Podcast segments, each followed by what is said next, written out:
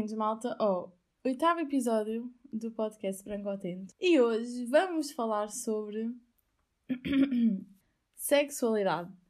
Uh, é verdade, quer queiramos, quer não, uh, dentro deste tema ainda há muitos tabus. E quando eu criei este podcast também foi no sentido de demystificar alguns tabus que existem na nossa sociedade e dar a, a, dar a conhecer o meu ponto de vista. Obviamente que, como é um assunto tão delicado, uh, vão haver vários um, pontos de vista e se calhar muitas pessoas vão concordar comigo, outras pessoas não vão concordar e é super normal. Mas sim, acho que é bastante importante falar sobre isso e acho que também é importante eu, com a idade que tenho, pelo menos conseguir mostrar a uma pessoa que isto, a sexualidade, não, tem, não deve ser tabu, nem tem que ser tabu e tudo o que advém da sexualidade também não tem que ser tabu e que é importante ser falado e é hum, importante não sentir vergonha, não sentir muito à vontade. Então, eu estava assim um bocado. Eu, não tava, eu sabia o que é que eu queria falar, mas eu também queria saber a, a vossa opinião. Então meti uma caixa de texto no, nas histórias do Instagram com alguns temas que vocês quisessem que eu falasse e tudo mais. E vou fazer este episódio de uma maneira diferente, porque anteriormente já, já tinha metido caixas de texto e tudo mais mas não li as perguntas que me faziam diretamente. Uh, e neste episódio vou mesmo ler as perguntas e vou responder, porque assim sinto que é mesmo cru, é mesmo direto e é mesmo o que está a acontecer na hora, estão a perceber? Antes de mais, eu acho que é, um, é importante, é muito importante nós sabermos o que é que é a sexualidade. Eu acho que é importante sabermos o que é que é esta sexualidade. O conceito, um, eu fiz algumas pesquisas e, por exemplo, a sexualidade é a parte integrante da vida de cada pessoa. Ou seja, a sexualidade contribui para a nossa identidade ao longo da nossa vida e para o equilíbrio físico e psicológico. É fundamental para nós e é por isso que é tão importante nós conseguirmos assumir a nossa sexualidade, seja ela qual for. Nós precisamos disso para o nosso equilíbrio físico e psicológico para o resto da vida. Eu vou-vos ler aqui uma definição que a Organização Mundial da Saúde deu sobre a sexualidade uh, vou-vos ler. uh, é uma energia que nos motiva a procurar amor, contacto, ternura e intimidade, que se integra no modo como nos sentimos, movemos, tocamos e somos tocados. É ser-se sensual e ao mesmo tempo sexual. A sexualidade influencia pensamentos, sentimentos, ações e interações, e por isso influencia também a nossa saúde física e mental. Ou seja, basicamente a sexualidade é nada mais nada menos na forma como nós um, no, interagimos com os outros e a forma como procuramos amor, contacto, ternura, basicamente é tudo na, na nossa vida. E se nós não tivermos uma. não tivermos 100% certeza da nossa sexualidade e não tivermos à vontade com a nossa sexualidade, nunca iremos encontrar este equilíbrio uh, entre o físico e o psicológico. Por isso é que eu acho que é tão importante falar sobre isto, é tão importante perceber que é também isto, é também a sexualidade, é nós sabemos o que queremos e o que gostamos que vai fazer com que também sejamos felizes, obviamente. Eu decidi dar o conceito de sexualidade porque se calhar há pessoas que não sabem bem uh, o que é que é isto, pelo menos o seu conceito, eu acho. Não faço ideia, pode haver como pode não haver, por isso acho que achei importante um, dar este conceito para ficarmos a perceber o quão importante realmente é a sexualidade na nossa vida e que não pode simplesmente ser ignorada ou não pode ser mudada uh, por termos medo uh, do que as pessoas pensam ou falam ou o que quer que seja. então, acho que depois desta pequena introdução, um, acho que já podemos passar às perguntas que me fizeram. Desde já agradecer, obviamente, é sempre importante. Um, então, a primeira pergunta que eu tenho aqui é: Como achas que a sociedade ainda vê a homossexualidade? Uh, eu acho que sinto-me sortuda eu sei que ainda existe muitos complexos sobre a homossexualidade. Ainda existe muitas pessoas que, que não, simplesmente não aceitam a homossexualidade. Se calhar só porque sim, sem nenhuma razão aparente ou nenhuma razão que seja justificável. Se bem que eu acho que não, deveria, não há para mim nenhuma razão justificável para não aceitarmos a homossexualidade. Não faz sentido em pleno século XXI, mas eu acho que todos nos devíamos sentir hum, orgulhosos digo eu, porque ao longo da história de Portugal fomos enfrentando diversas mudanças e obviamente que ainda não há uma situação ideal uh, de igualdade na área dos direitos das pessoas uh, uh, homossexuais. mas se virmos ao longo da história, e ainda bem que assim foi, durante quase 100 anos, não sei se vocês sabiam isto, o Código Penal Português, através do artigo número 70 e 71, entendia a homossexualidade como, e passo a citar, prática de vícios contra a natureza, e a punição passava, entre, entre outras, pelo internamento em manicômio criminal e pela interdição do exercício de profissão. Ou seja, durante 100 anos a homossexualidade era punida e, principalmente com a ditadura em Portugal, uh, no regime de Salazar, a homossexualidade era completamente excluída e uh, estas pessoas homossexuais eram vistas como um perigo moral. E claro que temos de ficar orgulhosos de onde começámos e agora, atualmente, uh, onde estamos, em que a homossexualidade começa a ser normal e começa a ser aceito por grande parte da sociedade. Mas obviamente que ainda uh, eu compreendo que se calhar para nós, eu falei com uma amiga minha que é homossexual e perguntei se algum momento da vida dela ela tinha sentido algum tipo de discriminação ou que tinha sentido uh, que era gozada ou se estivesse com a namorada na rua e tudo mais. E ela disse que nunca sentiu qualquer tipo de discriminação e que as pessoas que contou aceitaram completamente como se fosse uma. Porque é normal, obviamente que é normal.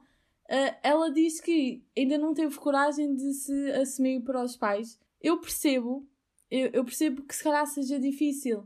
Por exemplo, uh, os nossos pais que um, passaram ditadura de Salazar e tudo mais, em que a homossexualidade era visto como era visto como um perigo moral, uh, se calhar é mais difícil para as pessoas mais velhas conseguirem perceber que a homossexualidade é uma coisa super normal e que toda a gente deveria aceitar, mas eu sinto que também nos cabe a, no a nós, enquanto jovens, conseguirmos mostrar aos nossos avós ou às pessoas mais velhas com quem convivemos que não tem que haver qualquer tipo de preconceito pela, pela homossexualidade, que é uma coisa super natural e que desde pequenos não tem que haver aquela. Hum, por exemplo, eu estava a falar sobre isto com um amigo meu uh, quando decidi falar sobre este tema no podcast, que é nós desde muito cedo, por exemplo, com 6 anos, temos aquelas tias ou o que, qualquer pessoa que seja a perguntar, por exemplo, a perguntar a mim então como é que vão os namorados? Desde cedo, ou seja, desde cedo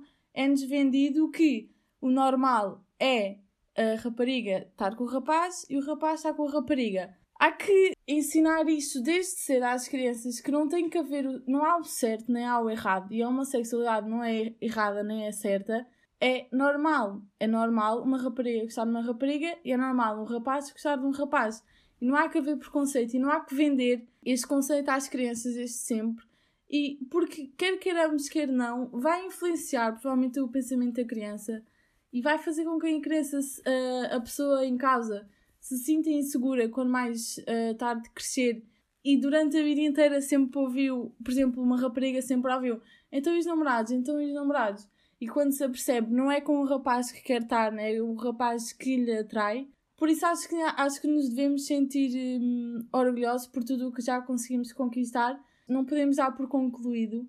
Uh, ainda há muitas mudanças que podemos fazer, ainda há muitas mentalidades que podemos uh, chamar à realidade. Por isso, sim, acho que eu quero acreditar, e pelo menos em Portugal, eu quero acreditar que a homossexualidade já é vista como uma coisa super natural na sociedade. Claro que não é a sociedade toda, obviamente, mas sim, quero acreditar e que realmente não, as pessoas não sofrem por se assumirem ou tudo mais. E, por exemplo, essa minha amiga que eu perguntei, ela disse-me que, por exemplo, quando se assumiu, que ouviu muito a dizer ah, és mesmo corajosa, não sei o quê, por te assumires e tudo mais. Claro que sim, acho que, obviamente que é um ato de hum, coragem uh, conseguir assumir-se e provavelmente vai fazer com que outras, outras pessoas se sintam motivadas a assumirem-se quando acham que não conseguem ou quando não conseguem. Mas ao mesmo tempo, até que ponto uma pessoa assumir-se e dizer que namora com uma rapariga, por exemplo, até que ponto eu namorar com uma rapariga e assumir tem que ser um ato de coragem. Não deveria ser um ato de coragem, da mesma maneira que uma relação, eu e uma namorada assumimos-nos, não é um ato de coragem. Então, eu assumir-me com a minha namorada não deveria ser um ato de coragem, mas ao mesmo tempo é, e acho que é fundamental que essas pessoas que se assumem e mostrarem que não há qualquer tipo de problema e que é super natural, vai influenciar outras pessoas que cá não têm confiança para se assumirem. Claro que há sempre dois lados da moeda, obviamente, e isto é um assunto muito delicado, mas acho que, que eu, pelo menos é isto que eu quero acreditar, é isto que pelo, pelo menos que eu vejo à, à minha volta e percebo que, que estamos a melhorar, obviamente, e que isto a homossexualidade está-se a tornar uma coisa super natural e ainda bem que assim é, e espero que nunca mude, obviamente. Mas uh, passando para outra pergunta, a próxima pergunta é: uh, tabu, uh, piercings e tatuagens ainda não são bem vistos aos olhos da sociedade. É verdade. e é triste. Um, como é que.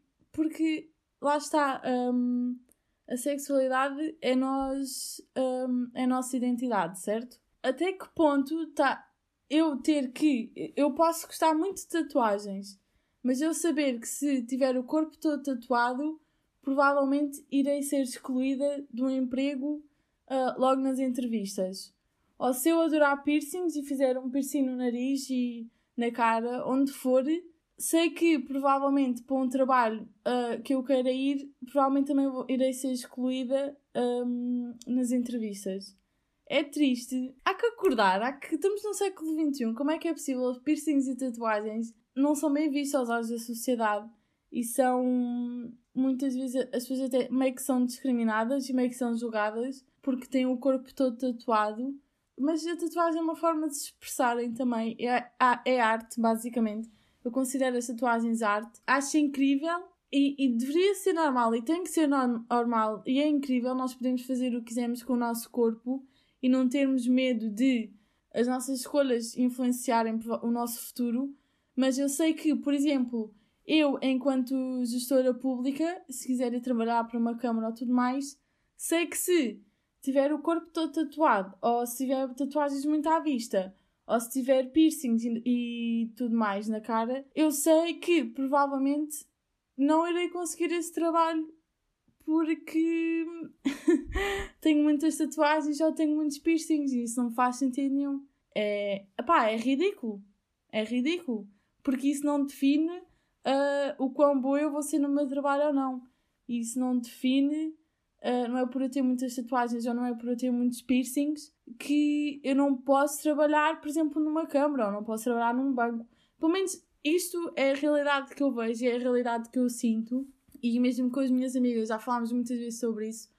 E até quando se pensa em fazer tatuagens, e eu já vi isto muitas vezes a acontecer, que escolhem sempre sítios estratégicos para que não se consiga ver. Porque, quer queiramos, quer não, se eu estiver toda tatuada e toda cheia de piercings e me for e for uma, uma entrevista de emprego, eu provavelmente vou ser julgada por ter tantas tatuagens e tantos piercings. Ou seja, isto, meio, isto ainda é tabu. Piercings e tatuagens ainda não são bem vistos pela sociedade. E eu não consigo perceber porquê. Não consigo perceber uh, usarmos o nosso corpo para o que queremos, como é que isso, tem, como é que isso não é bem visto aos olhos da sociedade? Quando defendemos a liberdade de expressão e defendemos tudo mais, piercings e tatuagens também é a, nossa, é a liberdade de expressão de algumas pessoas e hum, é arte e há que aceitar. É isso. A próxima pergunta que eu tenho aqui é a roupa que usas descreve o que queres. Por exemplo, julgar por um decote. Sabem, eu inconscientemente eu sempre fui, sempre fui um bocado seletiva na roupa que eu uso à noite. Porque eu sei que isto é ridículo e, e não percebo como é que isto ainda acontece. Uh, como é que uma mulher, por usar um decote, uh, é julgada. Mas eu, inconscientemente, quando vou sair à noite, provavelmente uh, não irei usar um decote ou não irei usar assim algo mais atrevido porque eu sei que se isso acontecer, provavelmente à noite, vou ser chateada, vou ser chateada constantemente e que, que, provavelmente vou ouvir bocas de um rapaz que eu digo que não quero nada e vou ouvir e ganda puta, estás a usar decote ou e não sei o que, ver com aquele decote. E isto é mesmo mau, e isto é uma realidade. Eu não sei se as pessoas têm muita consciência disso, que hum, as raparigas são muito criticadas pela roupa que usam e estão constantemente a ouvir boquinhas e estão constantemente a ouvir, uh, por exemplo, se usarmos uma saia no dia a dia e se formos andar na rua, uh, provavelmente não sei quantos carros é que nos vão buzinar e nem é preciso usar uma saia. Muitos desses homens que buzinam tinham idade para ser nossos uh, pelo menos meus pais, às vezes, esta coisa de ser julgada por uso do cote é. é como as tatuagens, é. se nós temos liberdade de expressão, se nós temos, podemos usar o que quisermos, desde que a nossa liberdade não interfira com a liberdade do outro, ou seja, a nossa liberdade acaba quando a do outro começa, eu não vejo, eu não percebo esta mentalidade que é de julgar porque uma mulher usa um vestido uh, justo para ir sair à noite, então já se quer mostrar a toda a gente, ou porque uma mulher usa um vestido durante o dia e para a biblioteca estudar e se quer mostrar a toda a gente, então que não há meio termo aqui, é, é, é saias, é decotes, é. Eu não percebo, não, juro que não consigo perceber e já tentei perceber. E eu, como mulher, passo muito por isso, porque eu inconscientemente hum, prefiro não usar um decote. E se cara até gosto de usar decotes e sinto-me super bem a usar decotes mas se calhar às vezes não uso porquê? Porque sei que vou ser chateada e vou ser incomodada e prefiro nem sequer passar por isso e se calhar não usar eh, um decote ou não usar assim uma saia mais, uh, mais curta, o que quer que seja, percebem? Isto é ridículo, mas isto é uma realidade. Muitas raparigas, e não é só na noite, foi o que eu estava a dizer, é na rua, somos constantemente abordadas uh, por homens que têm idade para ser nossos pais. Se usamos uma saia, eu já vi. Uh, por exemplo, na biblioteca, uma rapariga usar um vestido e ficar tudo a olhar e ficar tudo a comentar. Mas porquê? Porquê que a roupa que vestimos tem que, ser, tem que nos julgar e acham que é para chamar a atenção? Não, uma, uma, percebam isto. E eu, como mulher, falo: uma rapariga quando usa um, um decote, ou quando usa um vestido mais curto, ou quando usa uma roupa mais apertada, ou quando usa uma roupa mais larga, não é de todo para chamar a atenção, não é? É só para a pessoa se sentir melhor e porque se sente bem naquela roupa. A partir daí, não vejo qual o sentido de uma mulher ser, de uma mulher e de um homem, de um homem, obviamente. Eu falo mais em mulheres porque eu sou mulher, acho que faz sentido, mas não faz qualquer tipo, não faz sentido a roupa ainda ser um argumento para julgar alguém, percebem? Acho que é, é um bocado isso. Outra pergunta que eu tenho aqui Deixa-me ver. Uh, mulheres versus homens quando têm um grande número de parceiros sexuais. Eu sempre quis falar sobre isto e falo constantemente com, com as minhas amigas sobre isto. E hum, quando tenho alguém, tento sempre que tento sempre percebam isto, porque acho que os rapazes também às vezes não percebem tanto isto, que é preciso abrirem um bocado os olhos, porque um, uma mulher que tenha muitos uh, parceiros sexuais é capaz de ser julgada, mas um homem que tenha muitas parceiras sexuais é visto como o rei. Porquê que isto acontece? Porquê que, da mesma maneira que um homem só se quer divertir e, e quer usar o sexo como prazer, porque o sexo é para isso também, é para prazer, qual é o problema das mulheres também serem assim? Eu não percebo, não percebo qual é, qual é a necessidade. Não, não sei se. Pelo menos. Pá, nunca me senti criticada com isso e nada do género. Mas sinto que as mulheres, quando têm um grande número de parceiros ou quando querem só um, sexo, são criticadas e são chamadas putas e tudo mais, mas os homens já são os reis. E depois eu questiono-me, é, é, em pleno século XXI, em que já conquistámos tantas coisas, como é que ainda existe tanta desigualdade entre mulheres e homens? Eu não consigo perceber. Obviamente que não são todas as pessoas, obviamente, mas isso é em tudo na nossa vida. Mas a mim custa-me que eu, quando quero só sexo, se calhar sou julgada pelos, pelos rapazes ou pelas pessoas quando sabem isso. Mas malta, há que... sexo não pode ser tabu. Sexo não deve ser tabu.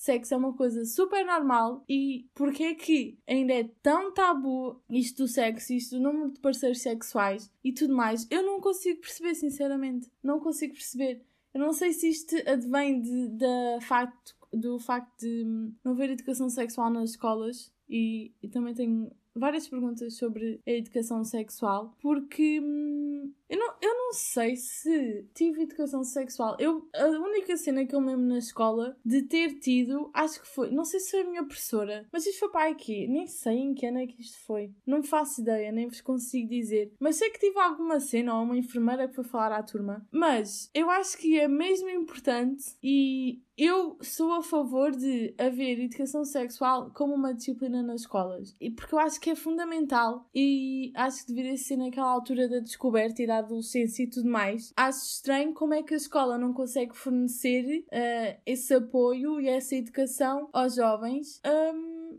porque é fundamental, eu acho que é muito necessário perceber a importância de, dos métodos contraceptivos. É muito importante perceber as doenças que se podem, sexualmente transmitidas, um, acho que é muito importante a educação na parte de não forçar um homem a ter relações e nem forçar uma mulher a ter relações. Acho que isso tudo é tão importante e vai fazer tanta diferença numa rapariga e num rapaz quando crescerem que, para mim, a educação sexual deveria mesmo ser uma, uma disciplina na escola uh, porque acho que falta muito. E se calhar esta, esta, esta cena do sexo ser tão tabu e de ser tão mal uma mulher ter tantos, uh, ter tantos parceiros sexuais e ser vista como puta e tudo mais, acho que passa muito uh, pela educação sexual e pelo des desmistificar o sexo e perceber que é super normal e que vai acontecer uh, na vida de todos, penso eu. Por isso, sim, acho que é completamente ridículo, primeiro, uh, a desigualdade que existe entre mulheres e homens com os números de parceiros sexuais. Concordo plenamente que a educação sexual deveria ser uma disciplina na escola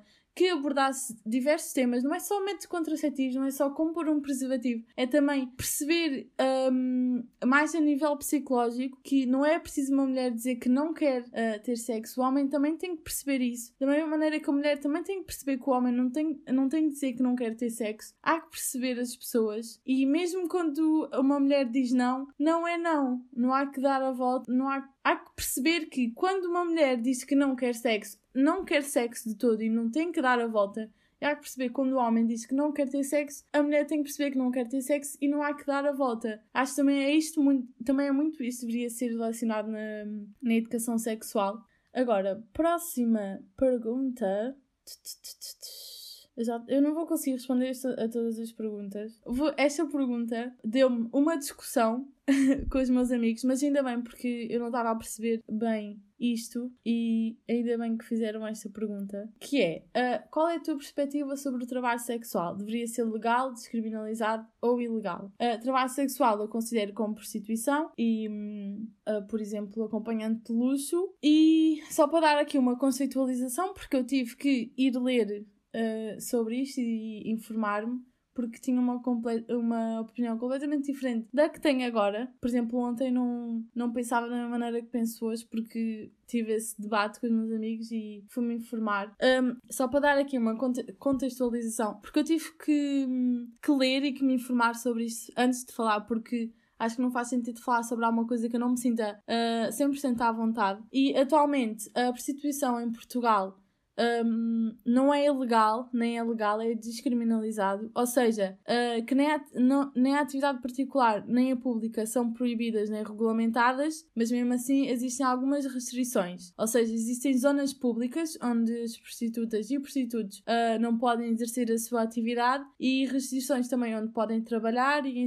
em estabelecimentos privados. Por exemplo, uh, não se pode arrendar uma casa para um negócio de prostituição. E eu estava uh, completamente convencida, e digo isto, e que eu achava que trabalho sexual, prostituição, uh, deveria ser ilegal para acabar com tudo isso, porque eu, quando penso em prostituição, penso nas mulheres que são obrigadas. A questão é, também existem muitas mulheres na prostituição que se prostituem e muitos homens, atenção, homens e mulheres, que querem realmente prostituir-se. Posto isto, uh, agora pensando bem, e eu li um estudo e tudo mais, e percebi que e vi a diferença de países que é ilegal e países que a prostituição é legal. E obviamente se a prostituição for legal em Portugal uh, iriam, iriam passar a existir muitas leis que protegem uh, as mulheres e uh, os homens que se prostituem. Tanto contra clientes mas também clientes contra quem se prostitui iria existir muito mais apoio.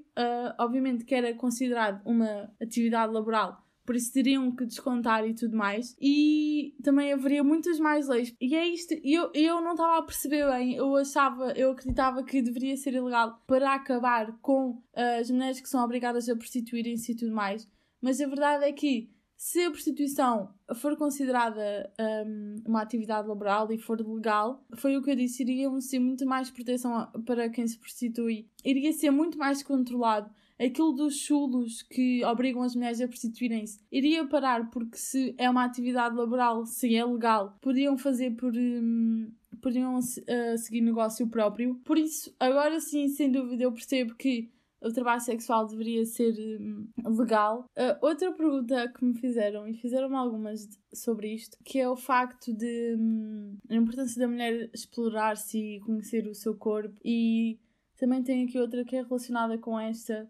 Uh, por exemplo, os uh, brinquedos sexuais considero importante para a descoberta sexual e para sair da rotina. Isto é assim, eu, mulher, uh, digo que masturbação feminina ainda é tabu. É tabu e provavelmente é dos maiores tabus que existe na sexualidade. Mais que sexo, uh, é masturbação feminina. Porque, porque eu não, não, não consigo perceber, e também isto dos brinquedos sexuais, uh, porque é que é tão difícil para uma mulher conseguir admitir, por exemplo, que nunca teve um orgasmo e que nunca se masturbou não cons eu, eu consigo perceber, eu consigo perceber porque nunca foi. Por exemplo, é o que eu vos digo, por exemplo, a educação sexual acho que deveria ser fundamental aqui também para, uh, para as pessoas perceberem, para, para os jovens, que percebam que é super importante uma mulher, tal como uma mulher conhecer o corpo, o homem também conhecer o seu corpo, obviamente. Mas eu, como mulher, falo e digo que é mesmo super importante uma mulher conhecer o seu corpo, uh, e é super importante uma mulher estar à vontade com o seu corpo para conseguir estar com o seu parceiro sexual ou o que for. E acho que, um, que isto não é falado. Basicamente, a masturbação e, e o orgasmo e, e, tudo mais uh, não é falado. As mulheres têm medo de dizer ao grupo de amigas, por exemplo, que nunca se masturbaram ou que nunca tiveram um orgasmo e que uh, percebem o que eu estou a dizer. Ou seja, isto ainda é tabu e.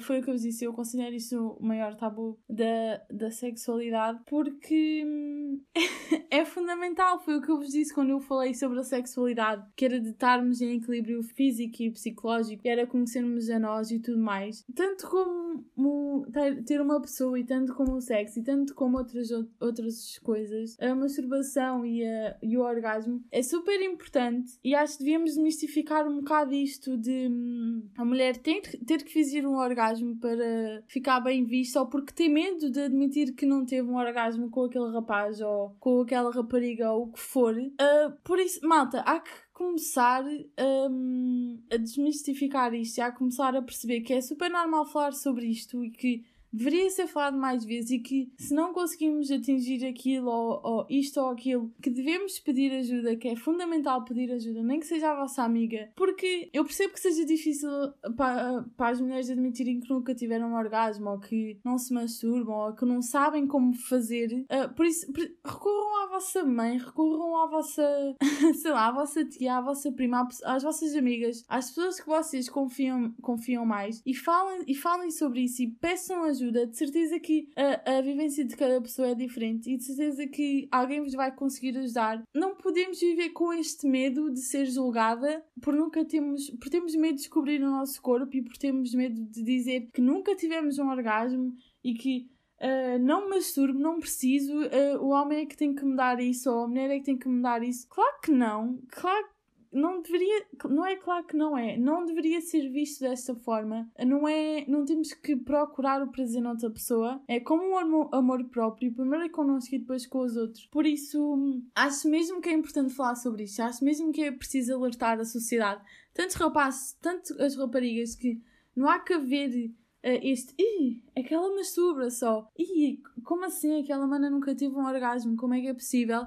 Como é que é possível? Não, é a realidade de cada pessoa. E há pessoas que têm muito mais facilidade a falar sobre isso. E há pessoas que não conseguem simplesmente falar. Por isso, essas pessoas não conseguem falar sobre isso e que têm medo. O meu conselho é que encontrem alguém que confiem plenamente, ou então um médico, ou médica de família, ou uma pessoa especializada nessa área, para vos conseguir ajudar, porque eu acho que é mesmo fundamental e acho que não, não é achar que estamos que nós mulheres é que estamos erradas por nunca termos tido um orgasmo ou por nunca, ou nunca nos termos masturbado. Acho que não é assim que devemos pensar que nós somos erradas. Nem há o errado, nem há o certo, obviamente. Acho sim é que começar a, banalizar isto e começar a perceber que isto é super normal isto faz parte da sexualidade e que, tal como o sexo também não deveria ser tabu, que ainda é, também isto, muito mais que o sexo, também não deveria ser tabu deveria ser uma coisa super normal de se falar e de estar à vontade com este assunto, percebem? Porque só assim é que vamos conseguir ajudar, se calhar, aquelas pessoas que têm mais medo de falar e aquelas pessoas que não conseguem sair de, uh, dali porque têm medo. Por isso, é verdade, malta. Apesar do sexo ainda ser tabu, também isto, masturbação feminina e orgasmo, é o maior tabu da sexualidade, sem dúvida alguma. A próxima pergunta que me fizeram é se existe uma idade certa para perder a virgindade. Uh, não, claro que não. Nem, nem faz sentido sequer que se alguém pense assim. Perder a virgindade, eu, pelo menos na minha perspectiva, é um marco grande na, na vida de uma pessoa e é descoberta e é toda uma nova realidade. Por isso, hum, acho que é super normal uma pessoa perder a. Se, sente, se uma pessoa se sente preparada para perder a virgindade com os 16 anos, com 15 anos, também é super normal uma pessoa com 25 anos, ainda ser virgem, virgem e ainda não se sentir preparada, porque quer queiramos, quer não é estar a entregar o nosso corpo a outra pessoa. Por isso, não, não existe uma idade certa. Nem devia ser, eu acho ridículo o facto da virgindade ser visto como, por exemplo, um patamar para crescer e para, não sei, para ser boa ou para ser bom ou para se gabar. De todo, de todo. Acho que a virgindade, há pessoas que dizem que perder a virgindade é uma coisa super normal e que hum, não é importante, nem devemos lembrar disso. Eu, eu acredito que a virgindade é uma coisa importante e é estarmos a entregar o nosso corpo e acho que faz sentido perder a virgindade com a pessoa que naquela, naquela altura achamos que é a pessoa certa e que nos sentimos confortáveis.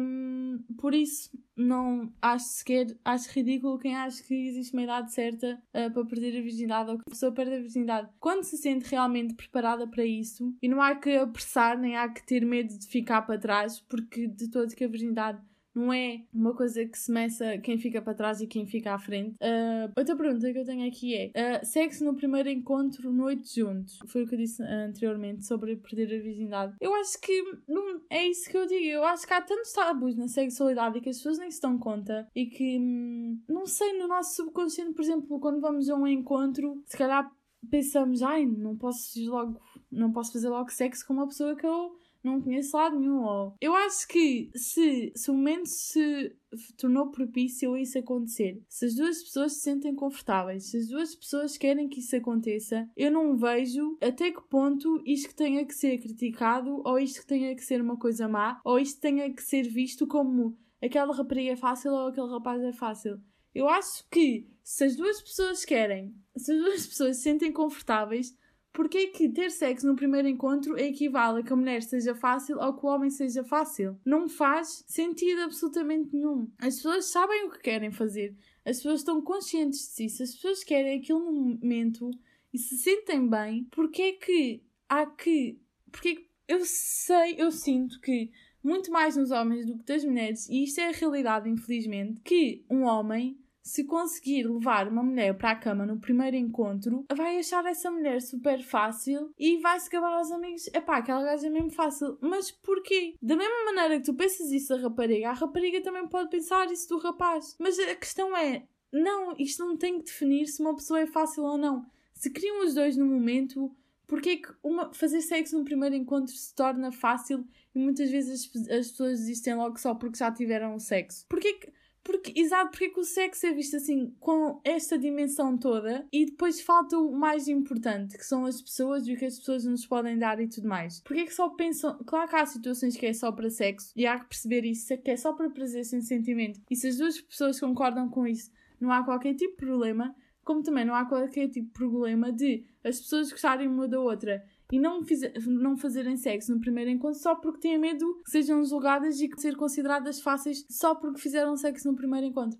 Há que mudar um bocado aqui a, a perspectiva e o pensamento. Vemos que o sexo é usado como uma desculpa muitas vezes, e eu, na minha perspectiva, considero que se as duas pessoas em questão se sentem confortáveis e se concordam em só ter sexo e não ter qualquer tipo de sentimento em relação e ser só para o prazer, concorda 100% e não há ninguém que deva julgar, como também concordo que não há problema nenhum que as pessoas gostem uma da outra e se querem logo ter sexo num primeiro encontro, não há problema nenhum e não há que julgar. Porque nós não estamos. Quem está de fora não está cabeça, na cabeça daquelas pessoas e não sabe o que é que se passa. Por isso, acho que é isto, a idade certa e o sexo no primeiro encontro. Não, não nem deveria sequer ser um tabu, nem deveria sequer ser julgado, nem nada do género, porque desde que as duas pessoas concordem e estejam na mesma página, opá, acho que sim, sejam é felizes. Um, o que eu, que eu queria falar e que foi aqui também que me escreveram algumas coisas, uh, a cena de dizer não, isto vai ser a última coisa que este podcast está bem big este, este episódio, mas é, sabe, às vezes podemos muito querer nos satisfazer uh, nós próprios com outra pessoa, mas uh, há que ter, ter cuidado e há que parar para perceber se realmente é isso que aquela pessoa quer. Por exemplo, eu vi isto numa série, acho que se enquadra perfeitamente no que eu quero dizer e no que eu quero transmitir agora. Por exemplo, tem um jantar de uma, de uma empresa qualquer e uma, um rapaz e uma rapariga, ou uma rapariga e uma rapariga, ou um rapaz e um rapaz conhecem-se, ok? Bebem e o rapaz diz: Ah, podíamos ir para a tua casa beber uns copos, tudo bem, ok. E a rapariga bebem, a rapariga ou o rapaz, ou a pessoa um, diz: Ah, sim, sim, mas eu estou cansada pode ser só uma bebida um, e depois vais embora. Há que perceber os sinais e há que, hum, se uma mulher diz ou se um homem diz que está cansado, logo aí a outra pessoa em questão deveria perceber que não deveria forçar as coisas e hum, é, é preciso dizer não, obviamente, e não é não e não há, não é meio não, não há meio não nessas situações, não é não e não vai acontecer nada, mas também às vezes não deveria ser obrigatório nós dizemos que não. As pessoas deviam perceber uh, o, pelo que nós dizemos que não, não deveria passar passar dali, não deveria passar daquele copo, uh, não tinha que sujeitar, a, por exemplo, a pessoa ficar a dormir em casa, percebem isso? Um, por isso, sim, há que respeitar ou não, mas também há que respeitar muitas das coisas que nós ignoramos porque estamos vidrados ali no nosso prazer e o que vai acontecer e o que não vai acontecer, e muitas vezes ignoramos o que, o que a outra pessoa diz. Uh, pensem nisso, pensem se alguma vez já forçaram, mesmo quando acham que não. Se calhar às vezes já a pessoa disse que estava cansada e mesmo assim fomos à casa da pessoa, uh, ou às vezes a pessoa disse que só queria ver um filme e se calhar forçámos a que acontecesse mais alguma coisa. Há que ter hum, atenção a estes pequenos pontos e às coisas que as pessoas dizem, porque muitas vezes querem dizer muita coisa e se calhar não sabem como dizer, percebem? Por isso, hum, espero não ter dito para aqui nenhuma aposta. Uh, mas espero realmente conseguir ajudar alguém, nem que seja uma pessoa com este episódio. Eu já fico mesmo feliz por ter conseguido ajudar e por ter conseguido uh, abrir um caminho e mostrar às pessoas que não é tão difícil quanto parece. E é isso. Espero que tenham realmente gostado deste episódio e vemo-nos no próximo episódio.